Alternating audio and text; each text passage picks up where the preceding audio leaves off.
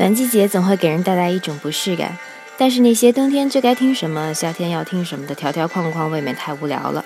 夏天的厦门似乎总被困在排队的路上，满门公交就像一个个满载沙丁鱼的罐头，穿行在城市的传送带上。游人心满意足，我却不以为意。沙坡尾的空气咸度正好，此刻只想蹲坐在沙滩，迎着海风，咬下最后一口牛奶冰淇淋，挥别暑假。我在北京零下十七度的寒风里，等待夏天的到来。